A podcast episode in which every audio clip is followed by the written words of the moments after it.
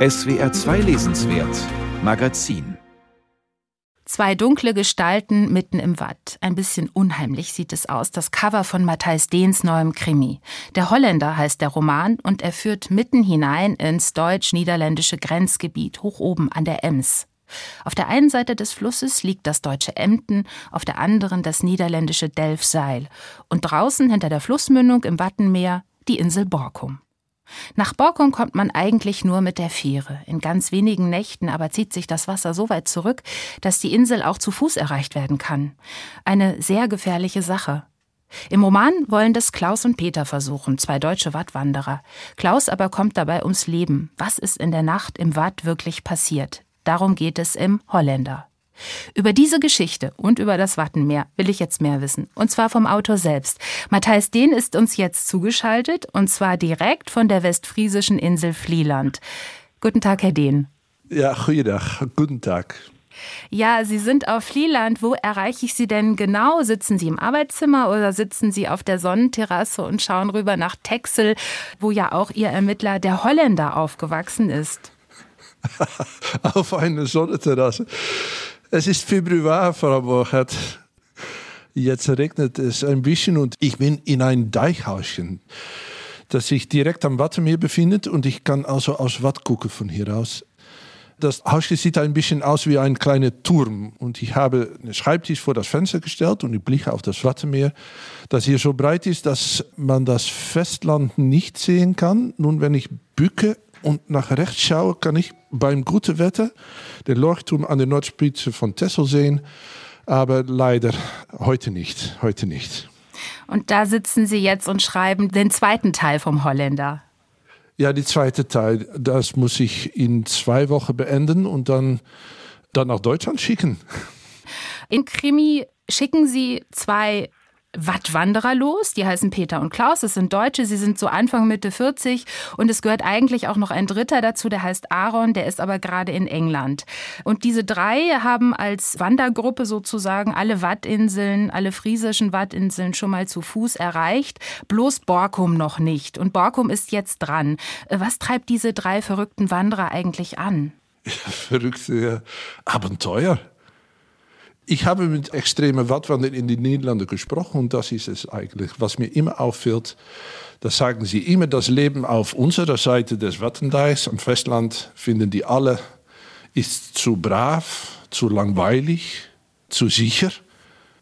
Bevor ich dieses Buch geschrieben habe, habe ich einige Wattwanderungen mit einem Wattwanderer aus Deventer gemacht. Das ist nicht am Wattenmeer, sondern mitten im Festland.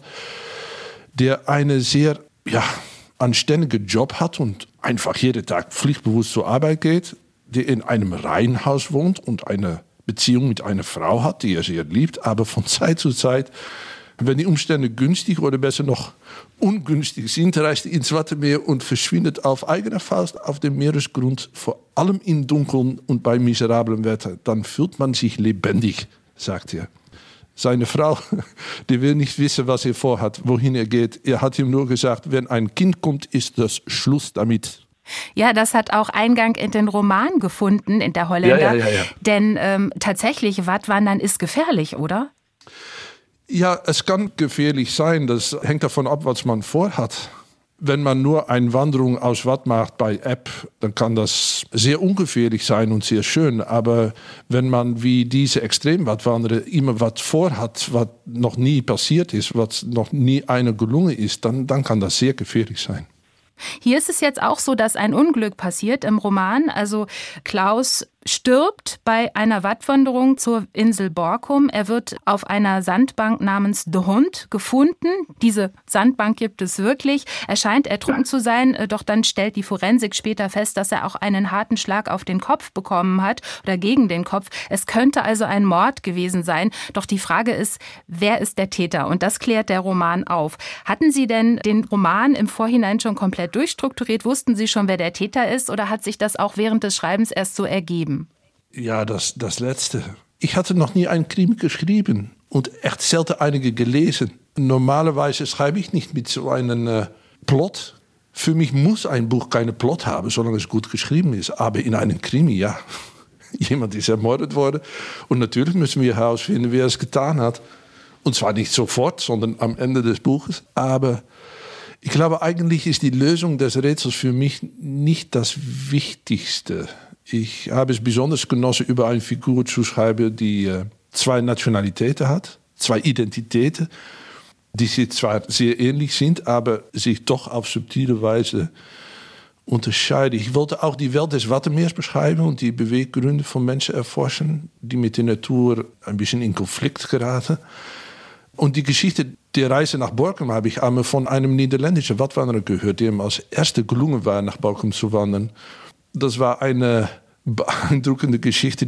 Und da ist mir auch aufgefallen, dass die Menschen, die dies gemeinsam tun, so eine extreme Wattwanderung, sehr stark voneinander abhängig sind und ein ideales Umwelt für Mord. Denn die Flut, die, ja, die kommt und geht, löst alle 24 Stunden alles aus und alles beginnt von vorne. Alle Spuren sind weg. Aber als ich mit dem Schreiben begann, wusste ich nicht genau, wer es getan hat und warum. Es war für mich auch spannend. Und ich wusste auch nicht, ob ich es könnte, ein Krimi schreiben. Es war alles neu. Was sehr spannend ist in diesem Roman, ist, dass es auch eine Art Grenzpanorama gibt, so würde ich das mal nennen. Also es gibt deutsche und es gibt niederländische Figuren im Roman, es gibt Ermittler, es gibt Grenzbeamte, es gibt auch einige Streitereien zwischen den beiden. Es gibt eine Journalistin, yeah. eine Kaffeebesitzerin und so weiter. Und eben dieses Grenzproblem, denn die Sandbank, der Hund, wird sowohl von den Niederlanden als auch von Deutschland für sich reklamiert. Und das ist tatsächlich ein echtes Grenzproblem, das uns gar nicht so bewusst ist, weil es auch meistens natürlich total egal ist, aber in diesem Fall eben nicht. Warum war es Ihnen wichtig, da diesen kleinen Grenzkonflikt auch einzubauen? Ja, weil ich es so bizarr, aber auch so komisch finde.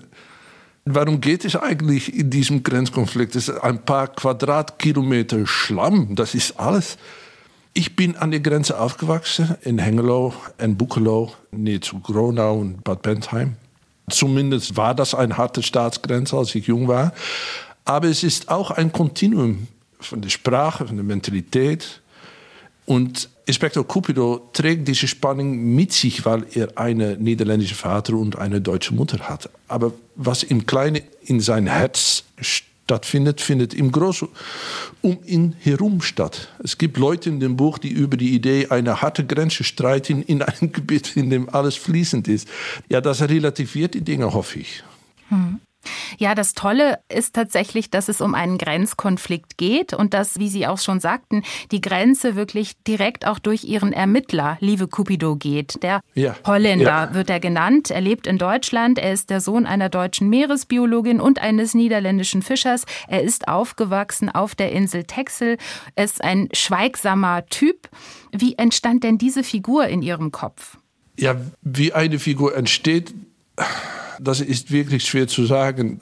Äußerlich sieht er aus wie ein Fischer von Texel, den ich kenne, aber innerlich ist er tatsächlich eine etwas gespaltene Persönlichkeit. Sein Vater ist unter äh, ungeklärten Umständen ertrunken. Seine Mutter ist eine schweigsame Deutsche auf einer niederländischen Insel. Auch Lieve Cupido spricht besser Niederländisch als Deutsch. Deswegen wird er der Holländer genannt, obwohl er in Deutschland geboren ist. Ich sprach mal ein Enkelkind von einem Fischer in Bremerhaven. Und der sagte, ein Sohn eines Fischers ist ein Junge, der wartet auf seinen Vater, der auf See ist, der immer wartet. Aber der Sohn einer wortkargen Mutter trägt auch eine Frage über sie und seine eigene Identität mit sich herum. Liebe Cupido ist deswegen, glaube ich, eine unerfüllte Persönlichkeit, die am Meer aufgewachsen ist, aber eigentlich das Meer verabscheut weil es ihm nur unbeantwortete Fragen gegeben hat. So ist, denke ich, ein wortkarger Mann mit holländischer Akzent entstanden, der nach Antworten sucht, immer sein Leben lang. Es ist interessant, wenn Sie beschreiben, dass Sie Menschen kennen, die dann zu Figuren wurden. Also es spricht sehr viel aus Ihren Büchern, dass Sie genau zuhören, dass Sie genau zuschauen. Also für andere Bücher haben Sie auch sehr viel recherchiert. Für Alte Wege zum Beispiel, dieses Buch über die von den Römern angelegten Fernstraßen, das gibt es auch auf Deutsch. Der Holländer ist jetzt ein Krimi, ist also Belletristik, ist Fiktion, aber auch dafür mussten Sie natürlich Orte besuchen und auch einiges recherchieren zur Geografie der Grenzregion, zu den Gezeiten, zu den Strömungen und natürlich auch zu den Typen, die da leben, sodass sie eigentlich auch viel vor Ort sein mussten, oder? Ja, das ist es precies. Das ist es genau. denke ich, worum es in meinen Büchern geht, wie gut, dass Sie das bemerkt haben. Dass ich bewege mich gerne im Niemandsland zwischen Belletristik und Sachbuch. Mein Vater und meine Brüder sind exakte Wissenschaftler, aber meine Mutter und ich leben in einer Welt der Sprache und Geschichte. Ich habe, denke ich, von klein auf gelernt, zwischen Realität und Fantasie zu äh, manövrieren. Denke ich, muss immer einen Anker in der Realität haben. Fantasie macht Spaß, aber sie müssen möglich sein. Also das ist der eine Bein im Belletristik und die andere im Sachbuch. Ja. Das ist immer da. Ich hatte bei der Lektüre des Holländers das Gefühl, Sie haben da jetzt eine ganze Menge sehr interessanter Charaktere angelegt. Die haben wir kennengelernt, die sind aber noch nicht richtig auserzählt. Also die können noch sehr, sehr viel mehr erleben. Und jetzt sitzen Sie auf Flieland, auf der Insel, und Sie schreiben den Holländer Teil 2 zu Ende. Also daraus wird vielleicht sogar noch mal eine richtige Krimiserie? Ich kann nicht in Zukunft schauen. Ob es eine echte Krimiserie sein wird, weiß ich noch nicht. Das hängt auch vom Leser ab. Wenn es niemandem gefällt, werde ich etwas anders machen. Aber im Moment gefällt es mir auch, weil es neu ist für mich selbst und weil ich immer noch herausfinden will, wie der Vater meines Inspektors ins Meer verschwunden ist. Was ist da passiert? Und dafür brauche ich mehrere Bücher. Ob es eine Filmserie werden kann, ja, ich denke schon. Ich schaue mal übers Watt vom Fenster aus und das ist eine sehr schöne Kulisse, um zu filmen. Aber ob das tatsächlich dazu kommen wird, ja, das müssen wir abwarten.